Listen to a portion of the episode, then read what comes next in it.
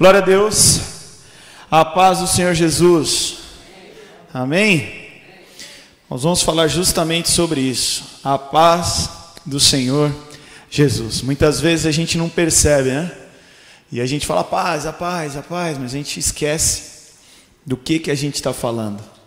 A paz do Senhor Jesus. Jesus ele fala: olha, quando vocês forem no lugar, já chega declarando a paz do Senhor Jesus. Eu me lembro de uma vez o pastor Natalino comentando que às vezes a gente consegue acreditar nos superpoderes de um monte de personagem de filme, né? E a gente esquece que Jesus ele pode estabelecer uma paz a partir do momento que nós lançamos essa palavra viva sobre o local ao qual estamos. A tia Maria, a tia da Marcela, que é membro aqui da igreja também, desde que a Marcela é pequenininha, ela lembra da tia Maria chegando na casa dela e antes dela entrar na casa, ela sempre falava: que a paz do Senhor Jesus esteja sobre essa casa. E depois ela entrava. Isso ficou no coração da minha esposa. E eu creio que Deus quer falar aos nossos corações acerca desse tema. Segunda-feira de manhã, eu estava indo trabalhar e comecei a orar, falar ao Senhor acerca do que traria para compartilhar com os irmãos e a paz, a paz que excede todo entendimento, tomará conta dos nossos corações. Foi isso que o Senhor falou ao meu coração. Abra a palavra de Deus em Filipenses capítulo 4, versículo 7. Esse versículo é para abrir a nossa temática, mas a gente vai passear em alguns textos bíblicos e depois retomar nesse mesmo texto. Filipenses capítulo 4, versículo 7. E eu queria dar um tema para essa para esse sermão que seria uma pergunta. Você quer dessa paz? Você quer ter a paz do Senhor? Sobre a tua vida e, por consequência, sobre a tua casa, sobre a tua família? Nós vamos estudar um pouco sobre isso. Filipenses 4, 7. E a paz de Deus, que excede todo entendimento, guardará o coração e a mente de vocês em Cristo Jesus. Senhor, louvado seja o teu nome, Pai. Exaltado seja o Senhor. Essa é a tua palavra viva. E nós queremos, Pai, receber uma porção nós queremos sair daqui lembrados pelo Teu Espírito Santo daquilo que temos pela fé. Nós queremos sair daqui com essa paz, Senhor. Nós queremos sair daqui com essa tranquilidade sobre as nossas vidas. Não porque as circunstâncias irão mudar ao nós sairmos daqui, isso sim pode acontecer, mas porque traremos à memória aquilo que nos dá esperança. Nossa fé está em Ti, Pai. Usa a minha vida com graça e misericórdia. Amplia essa palavra no meu coração e no coração de cada um que está ouvindo. Em nome de Jesus. Amém. O nosso Deus é um Deus de paz. Segundo Tessalonicenses, capítulo 3, versículo 16, diz assim: O próprio Senhor da paz dê a vocês a paz em todo o tempo. O nosso Deus é chamado do Senhor da paz.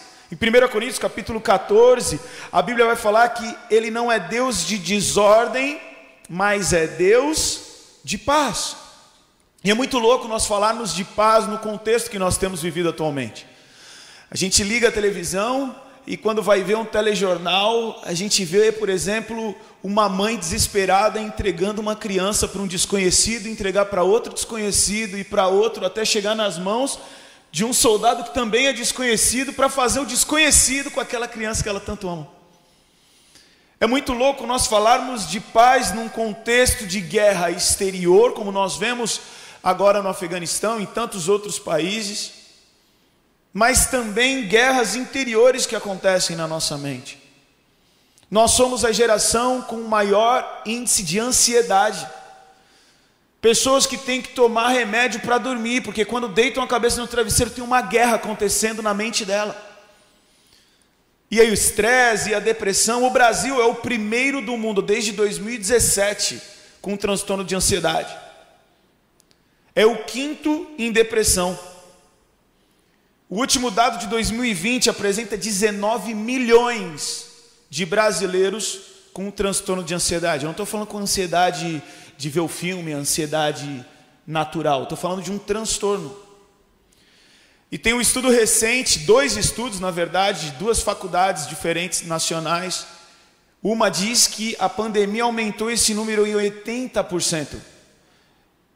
E a Faculdade Federal do Rio de Janeiro diz que esse número aumentou em 90% por causa da pandemia. você ter noção, 329 milhões de pessoas no mundo, o que gera um gasto de mais de um trilhão por ano da economia global só para tratar ansiedade. Essa é a maior pandemia que existe. E eu não estou aqui negando nenhuma outra, mas o que eu quero dizer é que a ansiedade, ela é algo, tem um estudo que diz que 23% dos brasileiros, ou seja, um em cada quatro, tem ansiedade.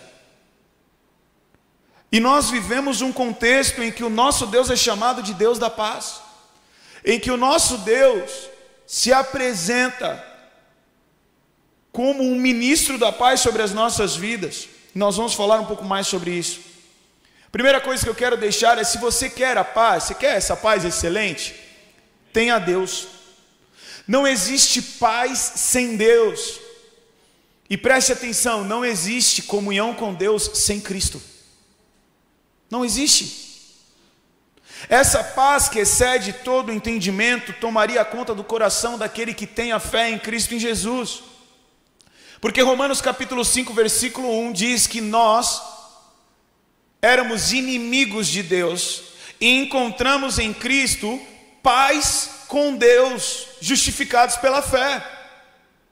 Nós éramos inimigos, nós estávamos batalhando contra Deus.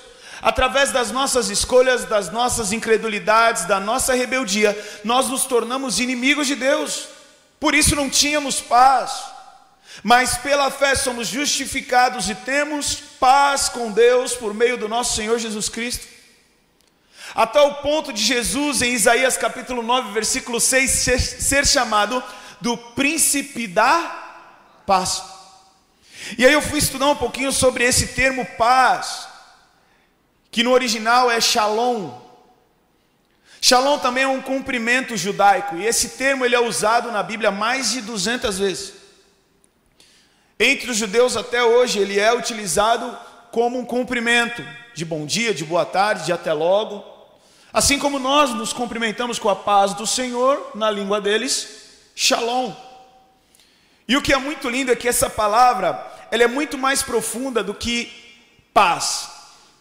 Quando você vai estudar a raiz dessa palavra, e essas palavras no original, elas têm muitos exemplos que materializam o significado da palavra, que tornam o entendimento um pouco mais fácil.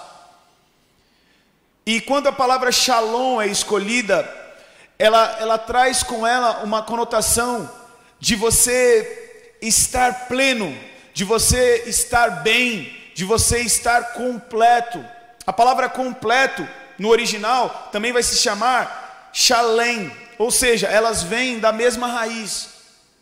O que eu estou querendo dizer para você é que nós temos essa paz, e a paz não é uma tranquilidade que nos deixa zen. a paz é uma tranquilidade que nos deixa bem.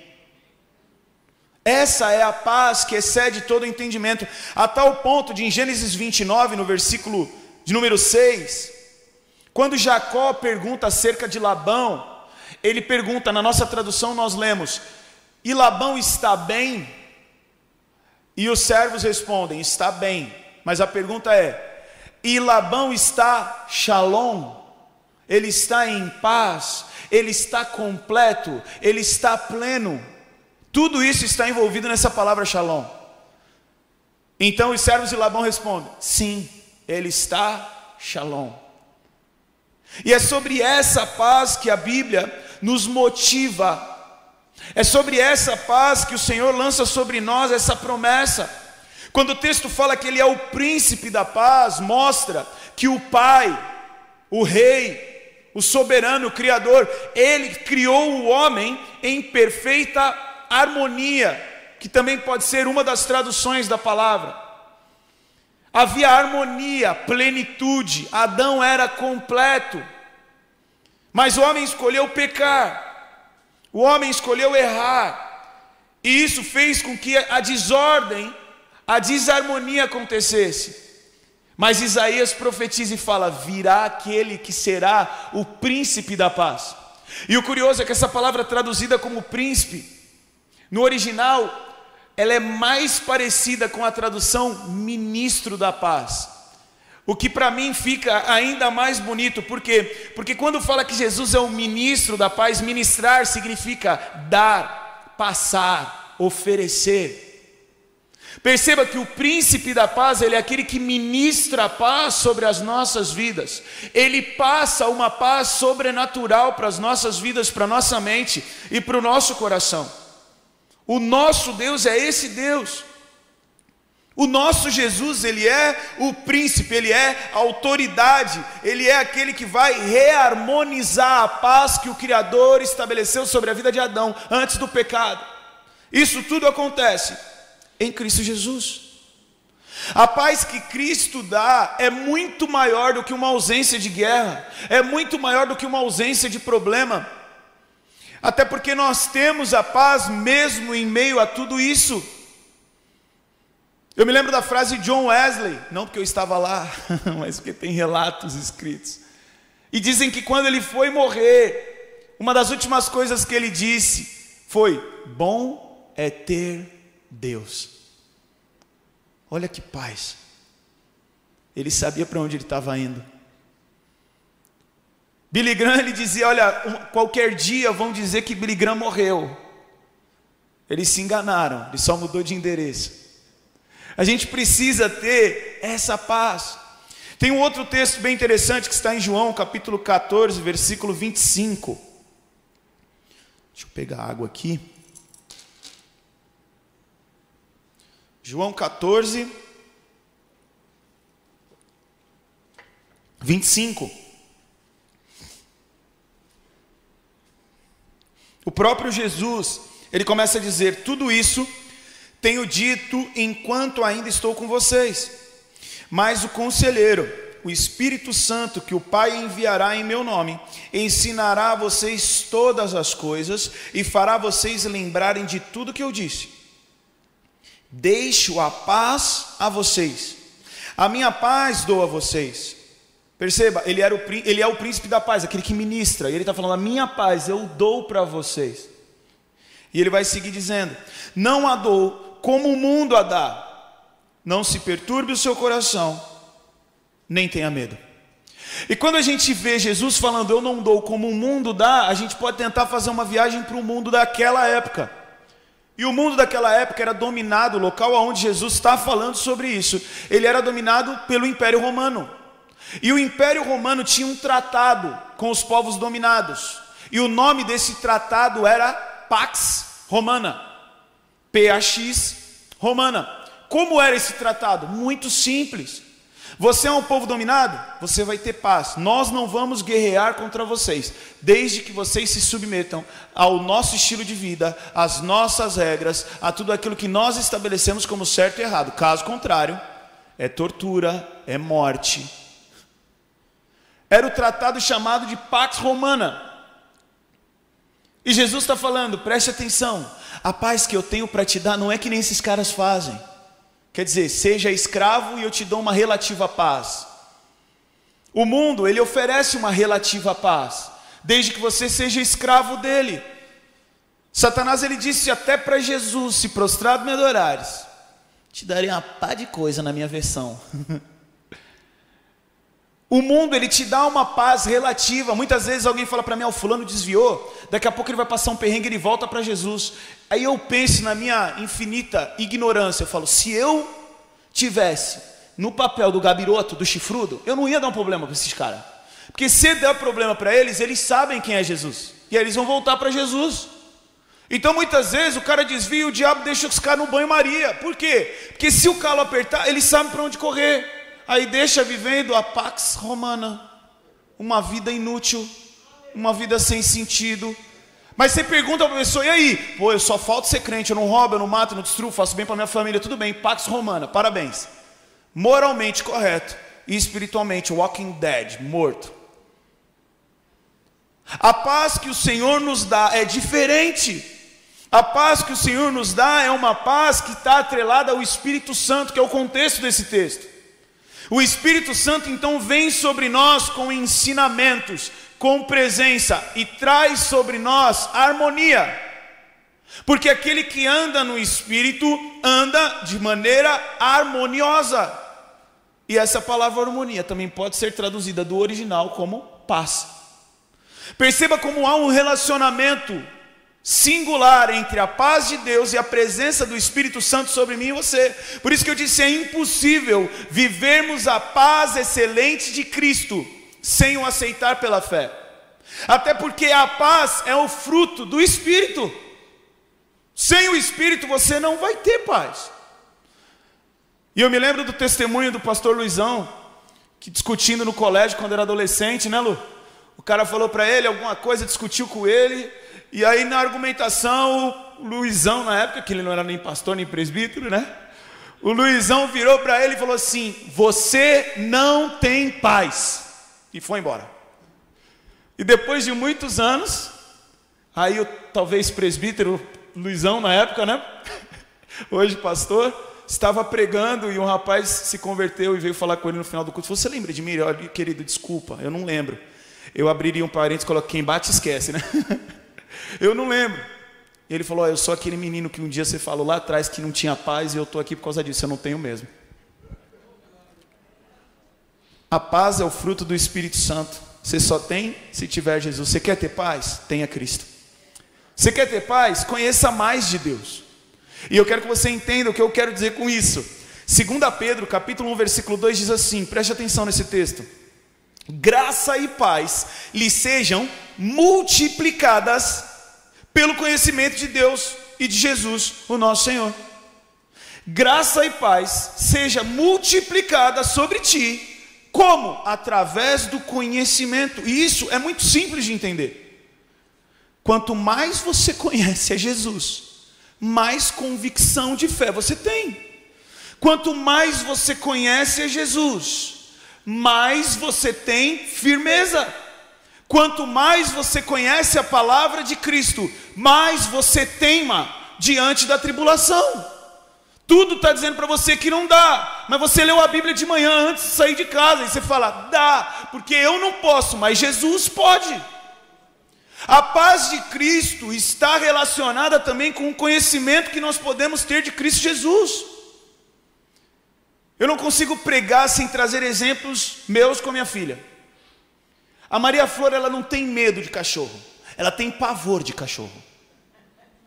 E talvez eu seja o culpado, porque quando eu era criança, tinha um cachorro, vocês vão lembrar? Beijinho, que ele latia, latia, latia, sentava e dava uma pirueta. Quem lembra desse cachorro? Levanta sua mão. Legal, você tem mais de 30. Aí, eu falei, eu quero comprar esse cachorro para Maria Flor. Fui lá no Mercado Livre, achei, não estou ganhando um real para falar do Mercado Livre. Achei, chegou no dia seguinte, também não ganhei um real para dar essa observação. Mas aí chegou o cachorro, e eu fui todo animado, porque eu tinha dado um cachorrinho bem zoeirinha, e ela tinha adorado, o cachorro também latinha, mexia, mas não era aquele, tá ligado? Aquela, aquele trauma de infância eu não tive, eu falei, eu vou comprar para minha filha. Aí comprei o cachorro, levei para casa animadão, peguei o cachorrinho do docinho que ela gostava, coloquei esse outro profissa, começou a latir o bichinho. Quando o bichinho deu a pirueta, irmão, Maria falou, se pôs a chorar. E o pior é que depois de um tempo o bicho deu um mau contato, que quando tu largava ele de lado, ele ligava sozinho. Eu já dava vontade de repreender no nome de Jesus já. Que tu estava de boa, o cachorro. Eu tô começando a ficar com medo também. Mas a Maria ela vê um cachorro, ela fica desesperada ela quer vir para o colo, ela quer ficar no colo, não, não, sai de jeito nenhum. Às vezes a gente pega, olha aqui, não faz nada. Eu não gosto muito de cachorro, não. Mas eu vou lá, faço carinho e tal, para ver se ela perde o medo. Meu, não tem como. Hoje a gente estava na lagoa e ela foi ser um pouco rebelde, andar longe do pai. Eu deixei, falei, vamos ver até onde vai. Maluco, surgiu um cachorro da terra, assim, ó. Ela deu um pique com os bracinhos erguidos. Mas aí Deus começou a falar comigo dessa situação do cachorro. E o que, que eu comecei a fazer? Toda vez que ela via um cachorro, porque agora tem cachorro até no shopping, gente. No shopping, você está no shopping. A criança correndo, surge um cachorro. E aí, eu comecei a ensinar para ela, Maria, não precisa ter medo. O papai está aqui. Aí eu fico torcendo para não ser um pitbull também, né? Mas eu sempre falo isso para ela, e eu sempre falo essa mesma frase: não precisa ter medo, o papai está aqui. E aí eu penso, Jesus, o senhor está aqui, eu preciso ter medo. E sabe o que é legal? Hoje, quando ela vê o cachorro, ela olha para o cachorro, ela até às vezes faz um e depois ela fala: Papai. ela absorveu um conhecimento do Pai de que ela não precisa ter medo, porque o Pai está aqui. E a Bíblia fala que a graça e a paz de Cristo são multiplicadas na nossa vida. Por quê? Porque quanto mais nós lemos a palavra, nós temos a noção de que o Pai está aqui. A paz de Cristo está atrelada ao conhecimento de Deus. Uma universidade do Canadá de Toronto disse que fez uma pesquisa e que pessoas que tinham fé obtiveram melhores resultados diante de tarefas, inclusive em momentos de falha, comparado aos ateus. E os ateus se defenderam dizendo que a única coisa que, que a pesquisa está falando é que a fé é boa, que não que Deus existe. Falei, então tá bom. Vai ver se eu estou na esquina. Mas o que, o que eu estou querendo dizer, até os caras descobriram a pólvora, ah, vá, ah, vá. Que quando a gente tem fé, a gente tem uma estabilidade maior. Ah, vá, que quando a gente ora, vem uma paz que excede todo entendimento. Ah, vá, os caras precisavam fazer isso aí, era só ler a Bíblia. Dizem que Cristóvão Colombo quase foi morto porque disse que a terra era redonda. E Isaías escreveu 700 anos antes de Cristo: Eis que o Senhor está sentado sobre o globo terrestre. Era só ler a Bíblia. Que a paz de Cristo seja multiplicada sobre as nossas vidas diante do conhecimento de Deus. Você quer ter paz? Tenha bom ânimo. E sabe o que é legal desse texto? João 16, 33. O próprio Jesus ele diz assim: ó, Eu disse essas coisas para que em mim vocês tenham paz. Nesse mundo vocês terão aflições, contudo tenham ânimo. Você venceu o mundo, é isso que está escrito? Vocês vão vencer, é isso que está escrito? Não, o que está escrito é: Eu venci o mundo. A fé é você colocar a tua expectativa em Cristo Jesus. Pensamento positivo não é fé. Otimismo não é fé. A fé é a certeza das coisas que se esperam, mesmo quando você não vê. Uma definição bem bonitinha da fé é você dançar antes da música tocar. Você quer ter paz? Coloque a tua expectativa em Deus, porque o tempo inteiro esse texto está falando de Cristo. Tem de bom ânimo, pois eu venci o mundo, ele diz. Eu disse essas coisas para que em mim vocês tenham paz. Nós precisamos estar com as nossas expectativas em Cristo. E quantas vezes nós colocamos a nossa expectativa num pedacinho de papel? no dinheiro, e você nem lembra que ali está escrito: Deus seja louvado. E aquela escrita vale mais do que a tua garopa, do que o teu. Como é aquela lá da, da nota de 200? Ninguém sabe, né? Ninguém nunca viu, né? Lobo Guará. Eu falei, eu fui no zoológico de São Paulo, eu filmei o Lobo Guará. Falei, você já viu um desse? Aí o pessoal falou que não. Falei, nunca pegou a nota de 200, né? Eu já vi real assim, um animal, mas na nota não chegou não. E se Deus está falando no teu coração, irmão, você está com essa nota aí, tô brincando. Mas se Deus está falando, você está dando paz. Você quer ter paz? Coloque as suas expectativas em Deus. São, são 19 pontos, eu já vou para o quarto. Você quer ter paz? Vive em obediência. Porque você nunca vai ter paz vivendo na desobediência. Eu me lembro de um casal que estava namorando e os pais não abençoaram o namoro, os pais da menina. E estava desenhado que não ia dar certo. E aí eles começaram a romantizar a parada, porque eu perguntava, ei, mas os pais dela estão de acordo? Não estão, mas é Satanás. Satanás está se levantando. Porque o bagulho é tão de Deus que aí o diabo fica furioso e está usando a mãe dela, está usando o pai dela, está usando o pastor dela, está usando meu pastor, está usando todo mundo. Aí quase que eu falei, não, o demônio está em ti, não, filho. E esse casal, do nada, caiu no hospital. Ficou a tarde toda lá fazendo exame para ver o que, que era e ninguém achava nada. Aí o varão me liga. Ô, irmão, Ora aí, ora aí por mim, irmão, que eu tô aqui, ó, tô, tô internado, tô passando mal. Eu e minha namorada, a gente não sabe o que tem. Eu falei, eu vou te falar o que tu tem, irmão. A Bíblia fala que o pecado de rebeldia é pior que o de feitiçaria. Você está em desobediência, irmão. Isso aí é espiritual. E graças a Deus, Deus é bom, porque ele não me ouviu, não, viu, gente? Ele se recuperou com os dramin dele lá, e depois de um mês, ele descobriu que ele, que ele precisava tomar a Doril, porque tomou-lhe a galha da mina. Tá rindo porque não foi tu. tá de brincadeira, coitado do homem. Mas o que, que eu estou querendo dizer? Irmão, se você não está em obediência, não adianta você orar pedindo paz, não. Porque a palavra de Deus diz em Colossenses: seja a paz de Cristo árbitro do teu coração. Você tem que ver se essa ausência de paz não vem da parte de uma correção de Deus, de um incomodar do Espírito Santo que está querendo colocar você no trilho. E olha como a Bíblia ela se soma. Filipenses 4:9 diz assim: Paulo ele está falando: ponham em prática tudo o que vocês aprenderam, receberam, ouviram e viram em mim. Ponto. Aí depois ele fala assim, ó: "E o Deus da paz estará com vocês." Quando o Deus da paz estará com vocês? Quando vocês colocarem em prática o que aprenderam, receberam, ouviram e viram em mim. Não tenha expectativa de ter paz se você tem vivido a vida na carne. Romanos 8, versículo 6 diz assim: Portanto, permitir que a natureza humana controle a sua mente resulta em morte, mas permitir que o espírito controle a mente resulta em vida e paz. Você quer ter paz? Ande no espírito, ande em obediência. Quando você permite que Cristo te guia através do Espírito Santo, você começa a viver no Espírito. Na verdade, você traz o senhorio de Cristo, ou melhor, você permite que o senhorio de Cristo esteja sobre a sua vida, que o Rei Jesus esteja sobre a sua vida. E aí a palavra de Deus vai nos dizer que o reino de Deus não é comida nem bebida, mas é paz, alegria e justiça no Espírito Santo. Você quer ter paz? Viva em obediência, irmão. E eu vou te dar uma dica: quando você não estiver em paz, pare, recue. E se você está fazendo o que é errado, irmão, e você está em paz, tema. Tema.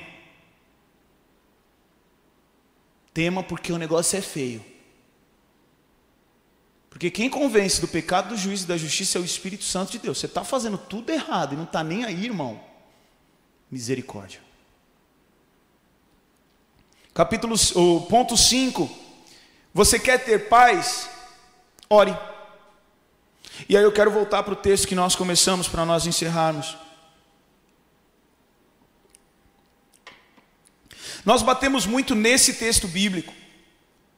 E a paz de Deus, que excede todo entendimento, guardará o coração e a mente de vocês em Cristo Jesus. Nós batemos muito nesse texto. Só que o que é interessante é que esse texto começa com uma letrinha aí, ó. E a letrinha é a letra E. E sempre que tiver um E, ele está te convidando a ler o contexto, porque ele está atrelado a alguma coisa que estava lá atrás. E a gente fala muito sobre a paz que excede todo entendimento, a paz que excede. Mas e o E? A gente começa o versículo esquecendo desse E que é fundamental. Porque quando você vê o E, você fala, eu o quê? Aí a gente vai ler o contexto no versículo 6 que diz assim: Não andem ansiosos por coisa alguma, mas em tudo, pela oração e súplica e com ação de graças, apresentem seus pedidos a Deus e, em uma outra versão diz: Então a paz de Deus, que excede todo entendimento, guardará o coração e a mente de vocês em Cristo Jesus. Essa promessa da paz que excede todo entendimento, ela está atrelada à oração, à súplica, às ações de graça. É óbvio que para nós falarmos desse texto, a gente precisa vir com todos esses outros pontos. Você quer ter paz? Você precisa ter Deus. Você quer ter paz? Você precisa conhecer a Deus. Você quer ter paz? Você tem que andar no Espírito. E aí nós podemos então falar de oração. E a gente tem uma mania. A gente acha que a oração é uma das coisas a fazer, mas a oração deve ser a primeira coisa a fazer. Mas a gente primeiro tenta do nosso jeito, aí a gente fala com quem a gente acha que resolve, aí a gente tenta manipular uma situação. Aí a gente cava uma parada ali e tal. Não, o outro, cara, esse cara é vacilando, ele é meu amigo, ele não fez. Então eu vou falar com o outro. Aí a gente começa a colocar nossa expectativa em pessoas. Aí quando a vaca já foi para o brejo, a gente fala: Não, acho que eu vou orar. Você quer ter paz? Ora. E então a paz que excede todo entendimento vai tomar conta do teu coração. Spurgeon ele diz que múltiplas ansiedades são convites para múltiplas orações, baseado nesse texto bíblico. Lancem sobre ele toda a ansiedade, porque ele tem cuidado de vocês. Então, quando a gente fica ansioso, é como se o Espírito Santo estivesse falando para a gente: ora, seu tonto, fala com Deus, o Senhor resolve. E Deus, ele, ele é um Deus que trata a gente com pessoalidade. É óbvio que Jesus vai, vai, vai arrebatar a igreja. É lógico que Deus trata com a comunidade. É lógico que Deus ama a tua família e quer salvá-la. Mas Deus, Ele conhece a Carol. Ele sabe o coração dela, os sonhos, as dores da Patrícia, da Andressa, da Rose. Deus, Ele é um Deus. Não é, não é a Rose. Que Rose? O anjo, ajuda aí. Que Rose? Aquela lá, baixinha, loirinha. Ah, lembrei. Não. Deus é um Deus pessoal. Ele trata com você. Você não é o protagonista do cristianismo, amém? Jesus é o centro, mas Deus ele te trata com pessoalidade. E quando nós passamos por tribulações, Tiago vai dizer que a gente tem que ter alegria. Aí você fala, não faz sentido. Eu vou ter alegria de estar tá passando por um perrengue, por quê? Porque Jesus falou: tem de bom ânimo, eu venci o mundo em mim, vocês vão vencer também. Ou seja, toda tribulação para um cristão já tem uma vitória escondida. A vitória pode não ser a que você acha que é a vitória, mas que tem, tem. Todo Golias tem um cinturão por trás. Se você é cristão, se você teme a Deus, tenha paz, porque Jesus vai fazer na sua vida e através da sua vida, mas ore. Billy Graham diz: ore até que tenha orado. ore. Pastor Lucinho Barreto, ele tem uma frase que eu gosto muito e às vezes começa a oração como ele começa a oração dele. Ele começa a oração dele sempre assim: Deus, eu não sei orar como convém, mas eu sei que me convém orar. E aí ele começa. Essa semana passada eu tive uma experiência com Deus.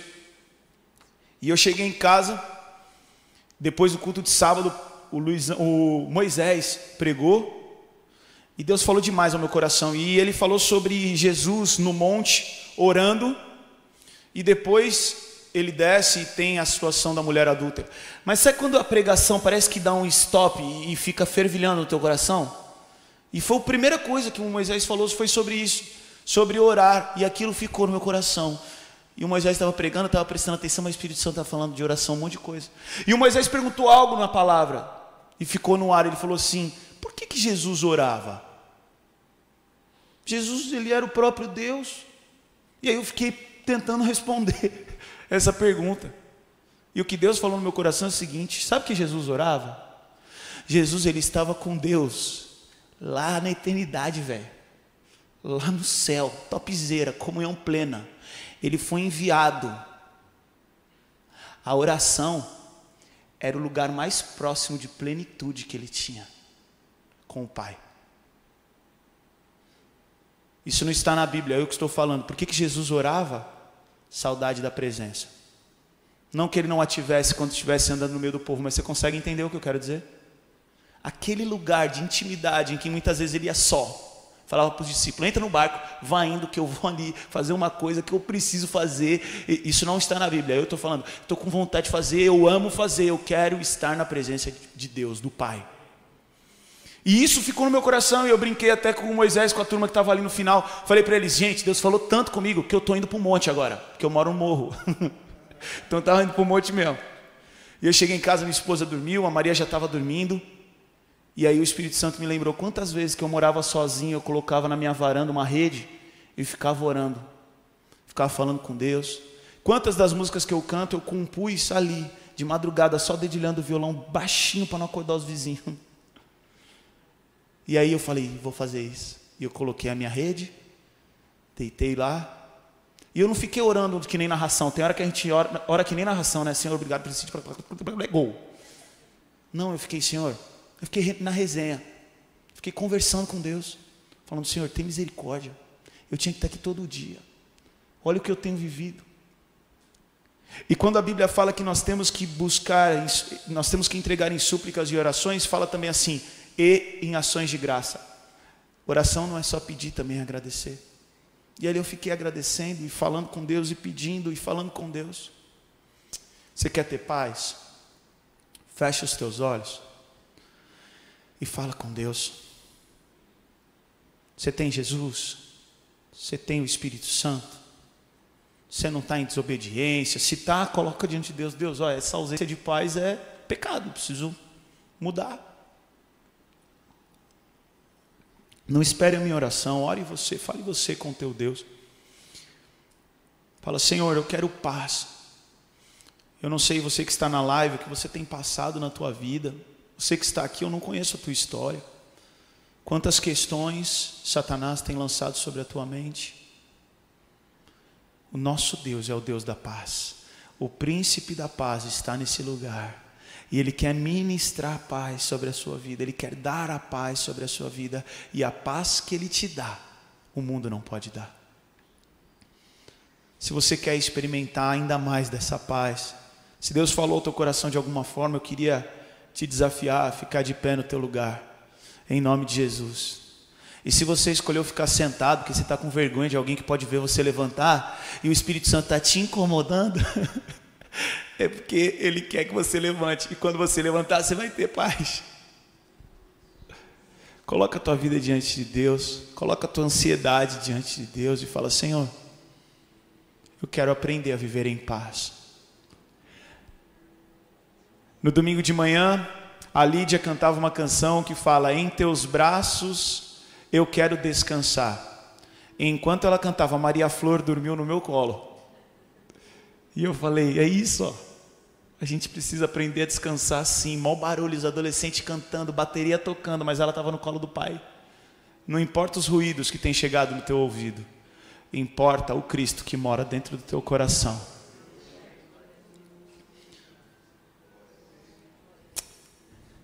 Repete uma oração comigo, diga: Senhor Jesus, eu preciso da tua paz.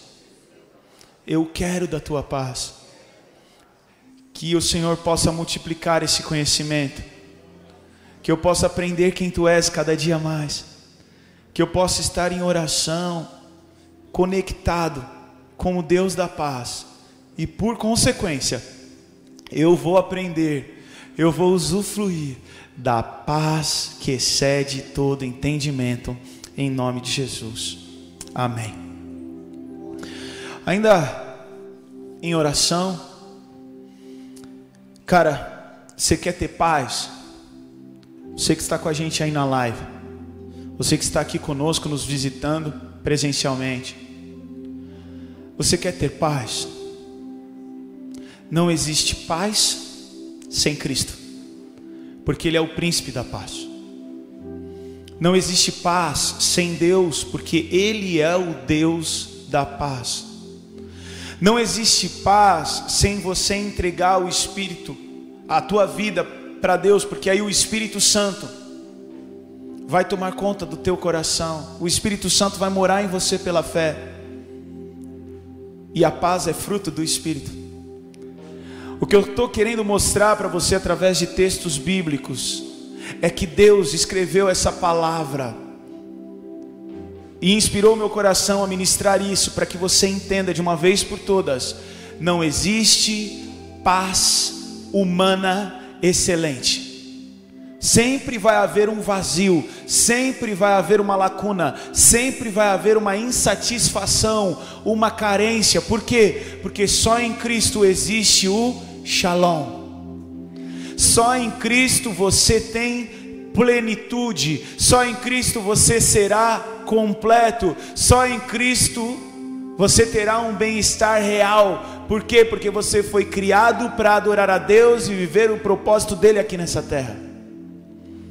E se você já procurou a paz de tantas formas e nessa noite você quer entregar o teu coração para Jesus, para usufruir dessa paz que excede todo entendimento, faça isso agora, feche os teus olhos e repete uma oração comigo, diga: Senhor Jesus, eu creio que só o Senhor pode me dar paz. Eu creio que pela fé o Senhor é o único e suficiente Salvador da minha vida. E que o teu Espírito vai ministrar paz sobre a minha vida. Perdoa os meus pecados e que em ti eu encontre paz com Deus em nome de Jesus. Amém.